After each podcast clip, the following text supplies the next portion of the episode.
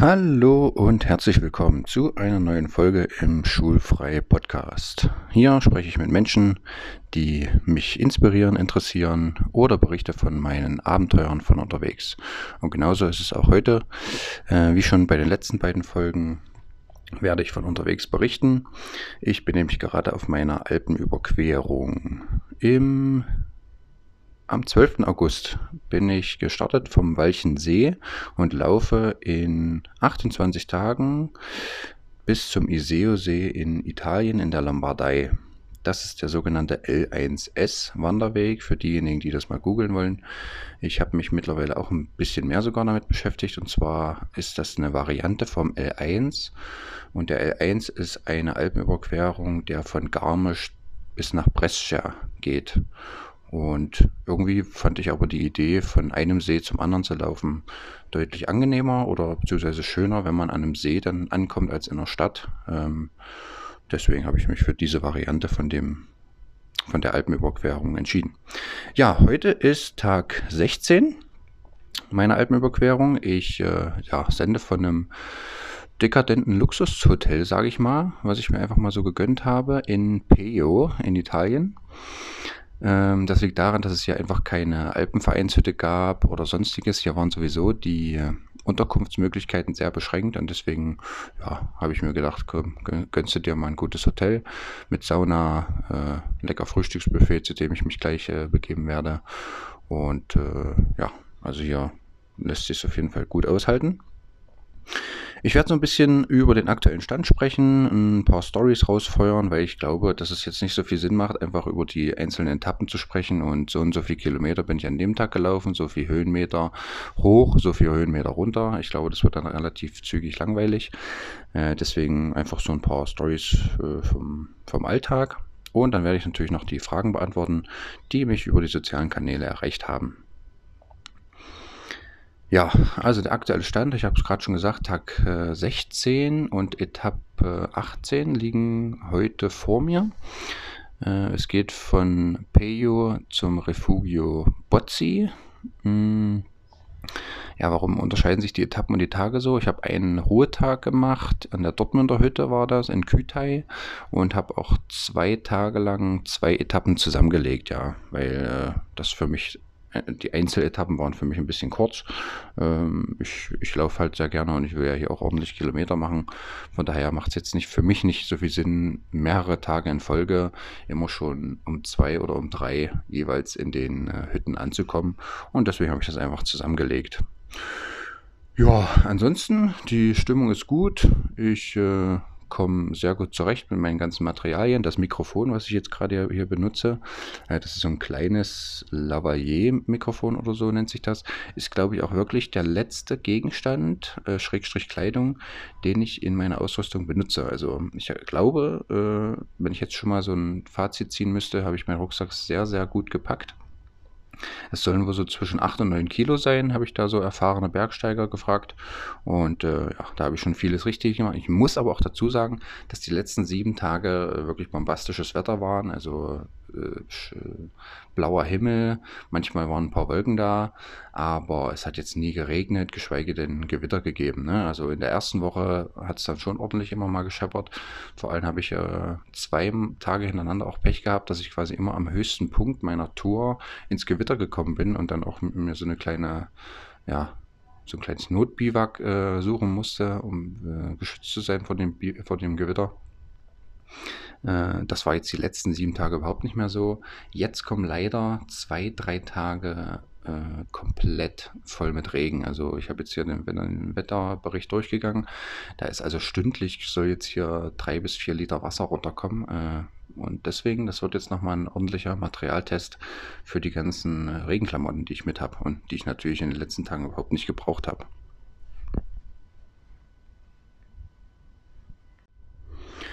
Ja, genau. Soviel zum, zum aktuellen Stand. Jetzt äh, werde ich mal noch ein paar Stories von unterwegs erzählen. Also äh, gestern bin ich zum Beispiel an der Marteller Hütte gestartet. Ähm, es ist so, dass eigentlich der Alpen, Deutsche Alpenverein nur bis zur Landesgrenze Österreich-Italien geht. Und die Marteller Hütte ist aber am Ende des Martelltals gelegen. Und das war wirklich auch nochmal so eine deutsche Vereinshütte irgendwie. Zumindest hat da mein Ausweis nochmal was gebracht äh, vom Deutschen Alpenverein. Und ey, wahnsinnig schöne Hütte. Äh, mich haben da zwei solche ja, Hippie-Italiener mehr oder weniger empfangen. Äh, total nett. Die konnten zwar kein Deutsch sprechen, aber äh, Englisch war überhaupt kein Problem.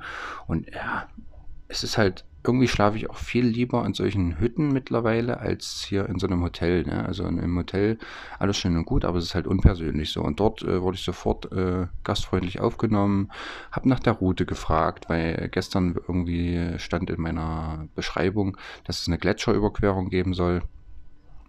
Und da konnten die mir aber dann ja, was heißt die Angst nehmen, aber äh, die konnten mich da beruhigen. Äh, die, die, Gletscher sind so weit zurückgezogen, dass man jetzt sozusagen über das Geröll laufen konnte. Haben mir dann sogar noch eine Alternativroute gegeben, dass ich da auch Blick auf den äh, Hochferner, auf den gewaltigen Hochferner Gletscher äh, haben konnte. Also, äh, ja, so ist einfach die Stimmung auf so einer Hütte und das gefällt mir halt wesentlich besser. Gut, gestern kam natürlich auch noch dazu, dass ich dann unbedingt im Matratzenlager äh, schlafen wollte und das war auch überhaupt kein Problem, weil ich hatte das irgendwie anders angegeben beim Telefonat. Ja, ich musste ja hier irgendwie 25, 26 Hütten äh, buchen und das war überhaupt kein Problem. Und dann gehe ich so mit dem einen hoch zum Lager und da äh, drückt er die Türklinke runter und es, es ist aber geschlossen und das ist aber ganz ungewöhnlich eigentlich, weil sonst sind die Matratzenlager wirklich immer offen gewesen. Und er holt einen Schlüssel, ja, und dann war ich halt wirklich da alleine in diesem Matratzenlager gelegen von, keine Ahnung, da passten bestimmt zwölf Leute rein und hatte dann ja, das ganze Ding für mich, konnte mich da schön ausbreiten, die Klamotten trocknen, äh, Sachen laden, ne? das ist immer so eine Geschichte. Also so ein Matratzenlager hat dann vielleicht eine Steckdose, da muss man sich dann immer irgendwie so ein bisschen arrangieren mit äh, der Elektronikladen. Das war halt bei mir dann totaler Luxus so und dann habe ich da halt konnte ich da schön in meinem ganz äh, eigenen persönlichen Matratzenlager schlafen gestern. Also das ist natürlich dann purer Luxus und hat halt, keine Ahnung, ein Zehntel oder ein Achtel oder was äh, von dieser Hotelübernachtung hier gekostet. Äh, und war nicht minder mh, hm, luxuriös, ja, würde ich mal sagen. Ja, den äh, Tag davor äh, bin ich auch im Martelltal am Stallwieshof angekommen. Und äh, das will ich da äh, deswegen erzählen, weil ich in der Vorbereitung, ja, ich habe mich um die Hütten so im Mai, glaube ich, Mai, Juni gekümmert, da überall angerufen und von diesen, wie gesagt, 25 Hütten buchen oder so, ist mir dieser Stallwieshof vom Te Telefonat her schon komplett in Erinnerung geblieben, weil die da so nett waren oder äh, irgendwie, ja, schon einen tollen Smalltalk erlebt. Und äh, nun kam ich wirklich bei diesem Stallwieshof an. Die hatten an dem Tag Ruhetag. Das heißt also, es war auch wenig los. So komme zu der äh, ja, Wirtin, spreche mit der und ich sag so, äh, entschuldigen Sie mal, Sie klingen aber jetzt nicht wirklich wie eine Südtirolerin. Äh, woher kommen Sie denn? Ja, naja, so wie du klingst, komme ich so ein bisschen aus deiner Ecke, denke ich mal. Äh, ich komme aus Merseburg, sagt sie. Ich so, was? Ich, also ich habe meinen Mund nicht mehr zugekriegt, dass ich da in Südtirol im Martelltal einfach eine Merseburgerin treffe. Und jetzt kommt es noch äh, weiter, dann sage ich so, na, äh, wohnen in Merseburg. Na, sie ist in Skopau aufgewachsen und ihre Eltern wohnen jetzt aber in Meuschau. Und Meuschau, müsste ich das so vorstellen, Merseburg hat so 30.000 Einwohner, also ist schon mal, ja, keine Ahnung, unwahrscheinlich, dass man da jemanden äh, in Südtirol trifft. Und Meuschau ist aber ein 1000 Seelendorf, ne? Und äh, original mein mein Heimatdorf, sage ich mal. Also äh, ja, da war ich schon völlig baff und äh, hatte mir eigentlich so ein bisschen auch vorgenommen, mit ihr den Podcast aufzunehmen, wie das Leben so in, in Südtirol ist, da am Stallwieshof. Sie hat quasi den Eigner da äh, geheiratet und bewirtet jetzt quasi den Hof. Aber leider hatte sie immer zu viel zu tun. Also sie musste dann äh, abends kellnern, dann abwaschen Früh hat sie sich dann um die Kinder gekümmert und Frühstück vorbereiten und die Gästezimmer sauber machen. Naja, dann habe ich da halt noch so eine halbe, dreiviertel Stunde rumgelungert und auf sie gewartet. Aber ja, das, äh, das war, hatte, hatte ich keine Chance, sie da irgendwie nochmal zu interviewen. Aber jedenfalls, äh, ich weiß nicht, ob sie das hört, äh, Jana. Ich, ich werde meinen Stellwieshof auf jeden Fall verlinken. Mm, vielen Dank auf jeden Fall für den Geldaufenthalt und äh, hier mal eine kleine unbezahlte Werbung auf jeden Fall. Ähm, wenn ihr mal ein paar gute, äh, schöne Tage im, in Südtirol verbringen wollt, kann ich euch den Stallwieshof wirklich nur wärmstens empfehlen. Ihr kommt da gut hin, ihr könnt da gute Wanderungen machen. Die haben da noch ein riesengroßes Gästehaus mit individuell eingerichteten Zimmern aufgebaut. Ähm, die Preis-Leistung ist sensationell. Äh, eigentlich dürfte ich dafür gar keine Werbung machen, sonst äh, wird es dann irgendwann teurer dort. Und man kriegt einfach am Abend noch ein 5-Sterne, äh, ein 5-Gang-Menü, was sich also wirklich gewaschen hat. Ähm, da war ich wirklich sprachlos. Äh, ich hatte ja viel erwartet, weil an dem Tag vorher der äh, junge Mann von der Pension hat schon davon geschwärmt und auch mein Autor in der Wegbeschreibung hat von diesem äh, Fünf-Gang-Menü äh, geschwärmt. Und es war auch wirklich sensationell. Und äh, ja, wie es bei mir immer so ist, ich muss dann relativ viel essen, weil ich tagsüber nicht so viel esse, sondern eher abends und muss auf meine Kalorien kommen so ein bisschen. Dann habe ich halt sowohl beim Salat als auch beim Hauptgericht nochmal nach ein bisschen Nachschlag gefragt. Und da war so eine junge Kellnerin. ähm, also ich habe dann bei der Jana sozusagen nochmal Nachschlag gekriegt und die junge Kellnerin fragte dann, boah, noch eine Portion. Und das sagte sie aber so äh, ordentlich in diese Gaststube rein, ne, dass es jeder gehört hat. So. Und dann hat sie gleich einen, einen kleinen Andran, Anranzer gekriegt von der Jana, dass man das halt schön äh, sachte machen muss und dass man das auf keinen Fall sagen darf. Äh, ja, weil das halt peinlich sein könnte. Mir ist es nicht peinlich, äh, nicht schlimm, alles gut. Aber ja, war so ein kleiner, schöner, süßer Moment noch.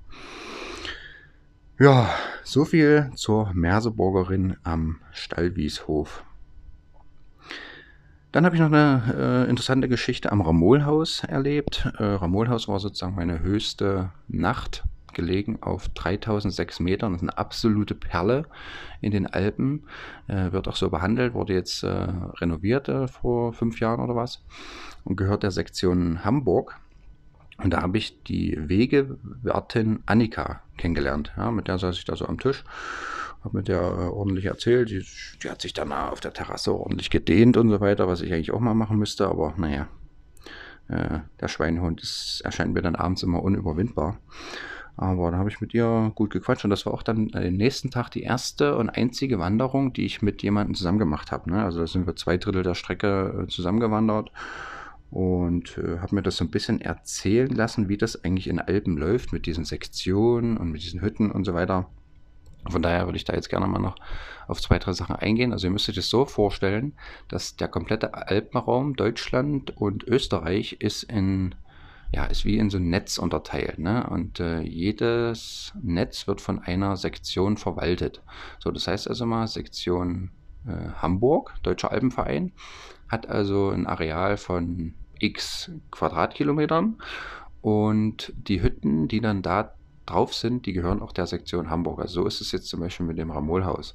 Jetzt weiß ich aber nicht, wahrscheinlich ist es so, dass es mal äh, im Martelltal, äh, nicht im Martelltal, sondern äh, in verschiedenen Talen gibt es dann nochmal Bereiche von den Sektionen. Ne? Also Berlin zum Beispiel grenzte dann an die Hamburger Sektion mit der Martin-Busch-Hütte, wo ich geschlafen habe. Und ich weiß aber auch, dass Berlin noch mal eine Sektion im Zillertal hat bei der Berliner Hütte. Berliner Hütte muss übrigens auch ein absolutes Juwel sein. Steht auch unter Denkmalschutz äh, etc. Also wer in Alpen ist, äh, Zillertal, dann unbedingt auf jeden Fall äh, mal in der Berliner Hütte einkehren. Ja, und äh, so sind sozusagen die Sektionen unterteilt. Wenn man jetzt eine Nacht in einer Alpenvereinshütte verbringt, dann gehen sozusagen die Kosten für die Nacht an diese jeweilige Sektion. Die halten damit ja, diese Häuser und Hütten in und meistens sind die Hütten dann verpachtet. Das heißt also, eine Familie kümmert sich dann um die Bewirtschaftung und alles, was an Essen und Trinken, an Geld reinkommt, das gehört sozusagen dann den Pächtern. Damit hat der Alpenverein eigentlich äh, dann nichts mehr zu tun. Ja, äh, Ramonhaus hatte so ein bisschen eine Sonderstellung, weil da waren sozusagen, das war nicht verpachtet, sondern das wurde von dem Hotel Edelweiß in Obergurgel mitverwaltet. Das heißt also zwei, drei Angestellte, die haben wahrscheinlich dann einfach Glück oder die wollten das unbedingt, die kümmern sich sozusagen um die Verwaltung da im Ramolhaus. Ähm, warum ist das nicht verpachtet? Ja, das liegt ganz einfach daran, dass das zu äh, ja, vage ist, ne, der Umsatz. Also das liegt halt, wie gesagt, auf 3000 Metern. Äh, wenn schlechtes Wetter ist, dann kommen da überhaupt keine Leute hoch, so mäßig. Ähm, Und von daher lohnt sich das nicht, das zu pachten. Anders hingegen die Martin-Busch-Hütte, Sektion Berlin. Also das war ja unglaublich, was da für ein Durchlauf war. Ähm, da, ich, da war, glaube ich, jedes Bett ausgebucht so. Und das liegt einfach daran, was, dass das auf der Route vom E5 lag. Ne? Also ich, ich bin angekommen und dann kamen da wirklich nach mir noch Gruppen und Scharen von Leuten, die da den E5 äh, von Oberstdorf nach Meran gelaufen sind. Und dann eben da, äh, ja, in der Martin-Busch-Hütte eingekehrt sind. Und äh, ja, es war dann im Prinzip nur noch eine Etappe bis Meran. Das heißt also, sie waren auch alle in, in guter Stimmung. Ja, so viel dazu. Und Annika ist tatsächlich dann mit mir gelaufen und hat sich dann so um die Beschilderung gekümmert. Ne? Also für sie war das so, ein, äh, so eine Beobachtung sozusagen. Sie hat sich also die Markierungen an den Wegen angeguckt. Ähm, da war auch ein kleiner Klettersteig, ob da jede Schraube hängt und so weiter. Und sie macht das also zweimal im Jahr, einmal im Jahr Beobachtung und das zweite Mal muss ich dann halt wirklich mit einem, keine Ahnung, Farbeimer, so habe ich das verstanden, und Pinsel da durchlaufen und die Markierung erneuern. Ähm, ich war fest davon ausgegangen, dass das mit einer Sprayflasche passiert, aber anscheinend wird es mit Pinsel und Farbe gemacht, das Ganze. Ja, so viel zu Annika und sie macht das auf jeden Fall freiwillig. So ein Ehrenamt, sie kriegt natürlich die Fahrt darunter bezahlt und äh, die Nacht in den Hütten ist ja klar. Aber ansonsten äh, ist das Ehrenamt. Also sie kriegt da jetzt kein Geld dafür, dass sie da Wege warten ist. Ja, äh, ich habe es gerade schon erwähnt. Weitere Geschichte nach Martin Buschhütte, Sektion Berlin. Also es ist so, wenn die Sektion Berlin ist und das Haus entsprechend, ne, wie bei der Martin Buschhütte, dann ist es auch relativ wahrscheinlich, dass da relativ oder dass da viele Leute da auch von der Sektion Berlin im Alpenverein sind. Also, und so bin ich da auch auf ein paar Berliner getroffen. Äh, ich habe da den Nick kennengelernt, zum Beispiel, wohnt in Tegel und arbeitet als Redakteur bei äh, Maybrit Illner. Fand ich ganz interessant, kümmert sich also um die Gästeeinladung und so weiter. Leider kan kannte ich mich halt mit Maybrit Illner nicht so richtig aus, sonst hätte ich da mal noch ein bisschen weiter äh, ja, ein paar Fragen stellen können zu dem Ganzen. Äh, ich bin halt ja, mehr so der Landsgucker aber der gute Nick konnte mir auf jeden Fall einige Tipps geben. Der kommt halt, wie gesagt, seit, keine Ahnung, 10, 15 Jahren jährlich da in die Martin-Busch-Hütte, hat da jeden Gipfel bestiegen und hatte mir eben auch erzählt, dass an dem nächsten Tag äh, mein höchster Punkt der Seilkugel, dass da bestimmt noch Schnee liegen würde. Und dann bin ich da hochgelaufen, sollte ihm auf jeden Fall auch noch eine SMS schicken, dass äh, ob jetzt Schnee liegt oder nicht. Und es lag tatsächlich überhaupt kein Schnee mehr. Ne? Also ja. Dann hat er mich noch zum Klettern eingeladen. In Berlin gibt es eine große DAV-Kletterhalle und das werde ich definitiv auch mal machen. Äh, sowieso ist immer eine entspannte Stimmung da auf den Hütten. Ne? Man kommt schnell ins Gespräch. Oftmals tauscht man dann auch Kontaktdaten aus und so weiter. Also mal sehen. Äh, ich würde mich freuen, wenn man da ein bisschen in Kontakt bleibt und ja, das gemeinsame Hobby sozusagen noch weiter auflegen, aufleben lässt. Einer der Finisher auf dem E5 äh, war der Milan. Es war also der einzige Lehrer, den ich bis jetzt äh, auf meiner Tour kennengelernt habe.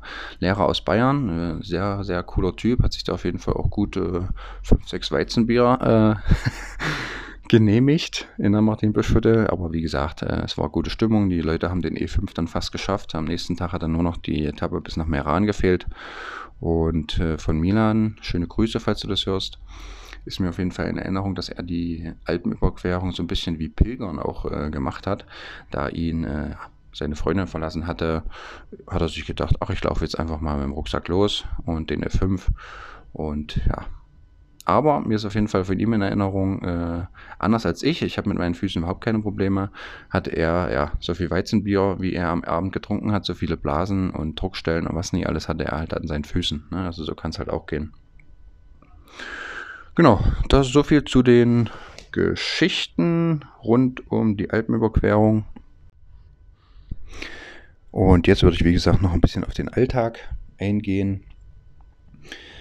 Äh, es ist so, dass ich äh, ja, früh meinen Rucksack packe, alles äh, festzurre, Wasser auffülle, dies, das und dann loslaufe. Irgendwann mache ich dann Lunch, entweder kehre ich irgendwo ein in einer schönen Hütte oder ich esse meine zwei Riegel und ein paar Nüsse und äh, trinke was. Nachmittags, meistens so zwischen 4 und 6, komme ich dann in der Zielhütte an. Meistens wird dann auch ein bisschen gequatscht mit dem Hüttenwirt oder mit Leuten, die man da wieder trifft oder die man da sowieso gleich am Anfang irgendwie kennenlernt. Dann äh, beziehe ich mein Bett, äh, pack den Hüttenschlafsack aus, hänge die Sachen zum Trocknen auf und so weiter.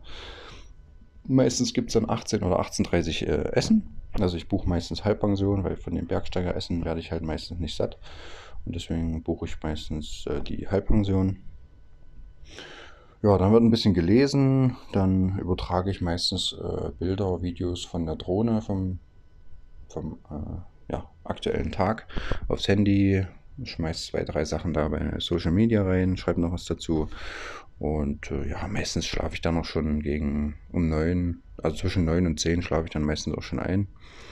Äh, wenn viele Leute im Schlafsaal sind mit Oropax, wenn ich alleine bin wie Martellerhütte, dann brauche ich natürlich keine. Und ja, da wird geschlafen, gefrühstückt und dann geht es wieder von neun los. Ne? So ist der Alltag. So verschiedenes, äh, ja, ich habe es gerade schon angerissen. Bergsteigeressen fand ich eine coole Sache, weil das so ein bisschen, ja, das äh, Günstige an der Wanderung behalten soll. Ne? Also die Übernachtung in so einer Alpenvereinshütte kostet halt meistens zwischen 10 und 15 Euro im Matratzenlager. Das ist ja wirklich nicht viel. So, und kostet aber eine Halbpension, äh, Abendessen mit Frühstück und also keine Getränke kostet 40 Euro. So, und deswegen wurde irgendwann mal das Bergsteigeressen eingeführt. Und jede Alpenvereinshütte muss das halt anbieten, äh, bis 10 Euro und das muss halt auch passen. So, und bei meiner ersten Nacht an der Weiheimer Hütte habe ich das auch sofort genommen und dann war das aber nur so eine derre Erbsensuppe mit drei Würsteln drin.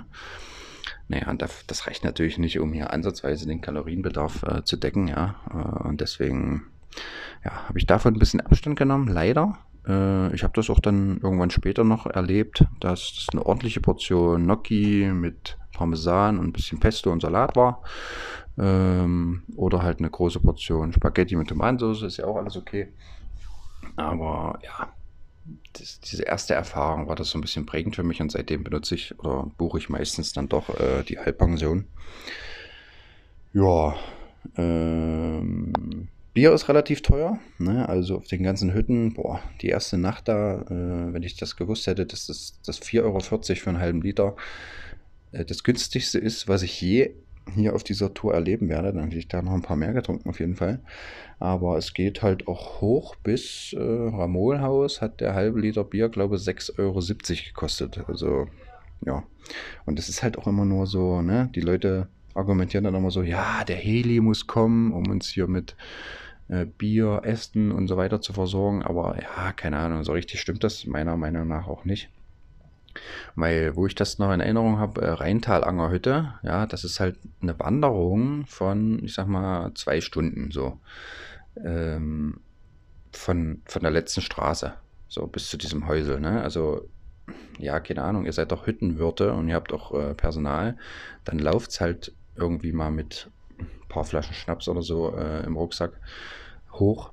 Ja, dann könnt ihr auch irgendwie mehr Schnaps verkaufen und müsst ihr nicht hier für irgendwie 5,60 Euro da äh, einen kleinen Schnaps verkaufen, nur weil der Heli den bringt. Also, oder ihr fahrt mit dem E-Bike, ja, Mountainbike da hoch äh, und dann könnt ihr auch ein bisschen eure Produkte dann da hochbringen. So. Also mit dem Heli, weiß ich nicht, habe ich irgendwie so eine geteilte Meinung. Und äh, ja, Ramolhaus hatte auch eine riesenlange Materialseilbahn, so komplett übers Tal ge, äh, gespannt.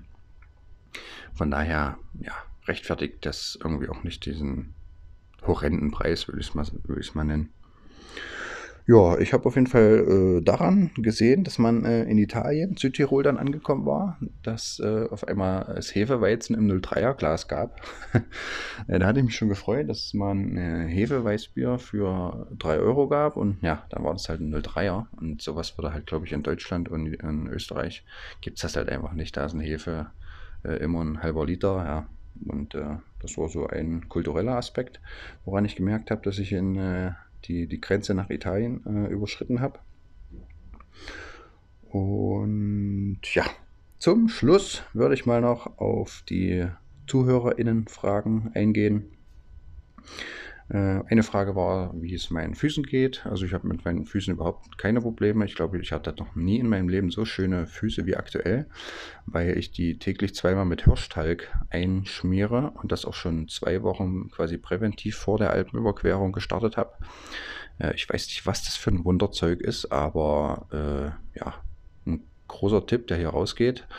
Äh, kauft euch Hirschtalg und cremt eure Füße mit, damit ein. Das also macht die wirklich sehr schön geschmeidig und alles. Aber äh, nichtsdestotrotz freue ich mich natürlich auch am Ende der Alpenüberquerung mal auf eine, auf eine ordentliche Fußpflege. Ähm, die einzige Blase, die ich bis jetzt hatte, war tatsächlich an meiner Hand. Äh, gleich nach zwei Tagen oder so. Äh, durch meine Stöcke war das dann. Ne? Also war ein großer Abstieg oder so. Und dann stemme ich immer die Stöcke so ein bisschen rein, um das ganze Gewicht abzufedern. Äh, und dabei habe ich mir dann irgendwie eine Blase gezogen an der Hand. Ja, äh, wie ist das mit so vielen Fremden im Zimmer zu schlafen? Ähm, ja, für mich am Anfang schon ein kleines Problem. Da war ich dann irgendwie doch immer so ein bisschen aufgeregt habe schlecht geschlafen, äh, trotz Oropax immer gewälzt, so Hüttenschlafsack, das war alles neu für mich, ja, so viele Leute. Ähm, mittlerweile habe ich überhaupt kein Problem mehr damit. Ich muss aber auch dazu sagen, dass ich bis jetzt jede Nacht Glück hatte, dass immer ein Bett neben mir sozusagen frei geblieben ist. Also ich hatte immer auch ordentlich Platz oder ich hatte halt eine, ein Doppelstockbett und hatte da quasi mein eigenes kleines Bett, so für mich. Ähm, nichtsdestotrotz hier Martin Buschhütte, ne, da lagen bestimmt zwölf Leute äh, im Zimmer. Und ich hatte ja aber, wie gesagt, mein Doppelstockbett und war von denen abgeschirmt. Ich habe da wunderbar geschlafen. Also es stört mich nicht. Ich habe ja eine, eine ordentliche Hostel-Vergangenheit und bin es auch ein bisschen gewöhnt, da mit anderen Leuten äh, auch mal das Zimmer zu teilen. Von daher überhaupt kein Problem. Und ich sehe es eigentlich eher mal positiv, dass ich halt, ja, ist immer eine schöne Möglichkeit, äh, Leute kennenzulernen. Ne? Die da mit dir im Zimmer sind, ne? kurzen Plausch halten. Man sieht sich dann am Abendessen wieder, kann sich dann gleich damit dazusetzen und so weiter. Also ähm, ja, für mich eher positiv äh, als negativ zu betrachten, mit den Leuten da zu schlafen. Also im Zimmer zu schlafen. Gut, äh, dann kam noch die Frage, wie es ist, alleine unterwegs zu sein. Äh, ja, wie ihr an den Geschichten vielleicht schon mitbekommen habt, so richtig alleine bin ich ja gar nicht. Äh, ja, tagsüber wandere ich natürlich schon gerne alleine, das gebe ich zu. Äh, das macht mir überhaupt nichts aus. Also ich habe da überhaupt keine Probleme, äh, stundenlang mit mir selber unterwegs zu sein, sozusagen die Gedanken kreisen zu lassen. Ich habe aber auch irgendwie die Eigenschaft, äh, anscheinend haben das nicht so viele Leute, dass ich an überhaupt nichts denken kann. Ne? Also pff, es vergehen manchmal 20, 30 Minuten, wo ich überhaupt äh, keinen Gedanken an irgendwas habe, außer daran, wo ich jetzt meinen rechten Fuß als nächstes hinsetze und meinen linken Fuß. Ähm, das wie eine Meditation oder wie so, in, wie so ein Flow-Zustand, äh, dass ich mir da also überhaupt keine Gedanken über irgendwas mache. Gleichzeitig denke ich aber auch über so vieles nach, ne? habe schon immer viel für mich selber so ausgemacht. Ähm, also das ist eine, eine angenehme Abwechslung. Und abends, wie gesagt, wenn ich dann in so einer Hütte ankomme, ja, dann dauert es keine zehn Minuten, dann kenne ich da zwei Leute ähm, und kann dann mit denen ordentlich quatschen und viel fachsimpeln. Ne? Auf so einer Hütte ist ja immer klar, ja, wo kommst du heute her? Wo gehst du morgen hin? Wie schwer ist dein Rucksack? Also die Smalltalk-Themen sind eigentlich so ein bisschen vorgegeben, aber ist auch ein schöner Einstieg und dann kann man so ein bisschen weiter tiefer in die Persönlichkeit äh, reintauchen und noch äh, tolle Gespräche führen. Ja, und wie gesagt, ich habe jetzt bestimmt schon mit 10, 12 Leuten da Kontaktdaten ausgetauscht. Äh, das heißt nicht, dass man sich dann irgendwann mal wieder sieht oder wieder hört, aber es ist doch ist immerhin ja, eine angenehme Geschichte jeweils.